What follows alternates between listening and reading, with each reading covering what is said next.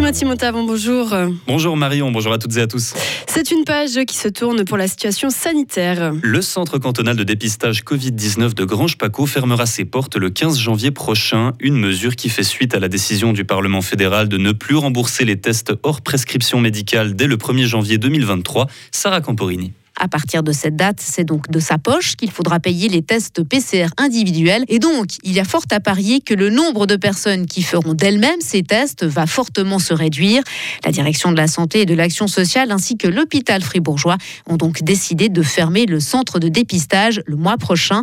Pour se faire tester, il faudra s'adresser à son médecin traitant ou se rendre dans une pharmacie. En presque trois ans d'existence, le centre cantonal de dépistage a réalisé plus de 240 000 tests grâce à la collaboration de 170 collaborateurs et collaboratrices qui se sont relayés avec un pic à 1400 tests quotidiens. C'était en janvier dernier, mais on a presque l'impression que c'était dans une autre vie. 35 personnes sont encore employées à Grange Paco sous contrat à durée déterminée. Elles seront encore chargées des rangements et de la remise en état des locaux. En ville de Fribourg, la caserne de la Poya accueillera prochainement des requérants d'asile. L'armée suisse l'a annoncé hier. Elle met à disposition la place d'armes fribourgeoise, vidée de soldats depuis début décembre.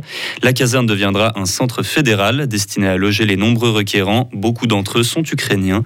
On ne sait pas encore combien de personnes seront logées sur place. La relève est assurée pour les policiers fribourgeois. Ils étaient 22 nouveaux agents à prêter serment vendredi à la cathédrale Saint-Nicolas en ville de Fribourg. Ce sont les tout premiers à avoir obtenu leur brevet après deux ans de formation au lieu de un comme avant. Trois coups de canon ont été tirés sur la place Georges Piton en leur honneur, comme le veut la tradition. Ces nouveaux agents entreront en fonction à la gendarmerie et à la police dès le 1er janvier. Le canton ouvre une enquête administrative suite à la démission en septembre d'Éric Gobet du conseil communal de Bulle. C'est la préfecture de la Sarine qui se chargera du dossier puisque le préfet de la Gruyère a décidé de se récuser. L'affaire remonte à quelques mois en arrière. Le syndic de Bulle et Éric Gobet n'étaient pas d'accord sur la rémunération du secrétaire général de la commune dans le cadre de sa fonction de président du conseil d'administration de GESA. Un désaccord qui a conduit à la démission d'Éric Gobet. Des produits du marché toute la semaine en pleine ville de Fribourg. Le magasin Bio 26 a ouvert hier à la route du Jura. On y trouve des confitures, des yogourts, de la viande, des fruits et légumes ou encore de la farine, des pâtes et de la bière. Un bistrot pouvant accueillir environ 30 personnes fait également partie du projet. Oursk Feller, marché bio à Sédeil, est l'initiateur de Bio 26. Ce bistrot, il a plusieurs buts. Donc, c'est justement la, rencontre entre personnes, qu'on puisse prendre le temps de faire ses courses, rencontrer les gens. Mais aussi, il y aura des menus donc à, midi. Et c'est aussi une idée de transformer, d'utiliser les produits qui sont dans ce magasin pour euh, justement faire ces menus. Donc, les boissons aussi à base de jus de fruits, c'est issu de notre production aussi.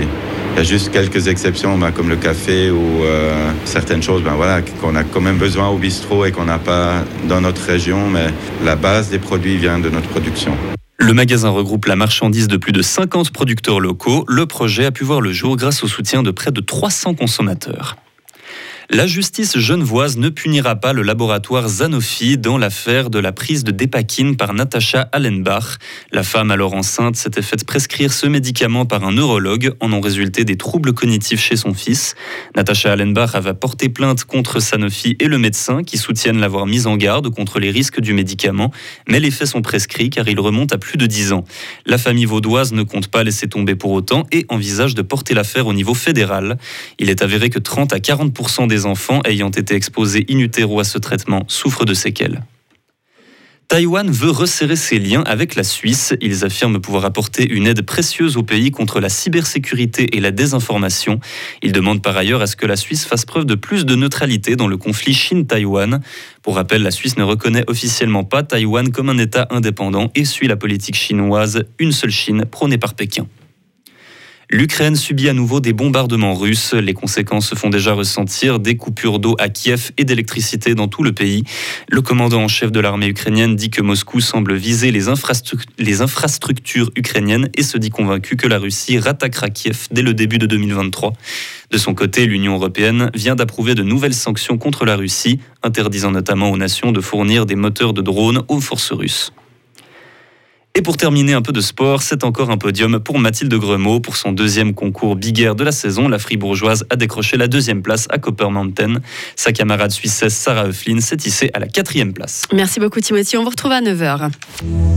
Retrouvez toute l'info sur frappe et frappe.ch.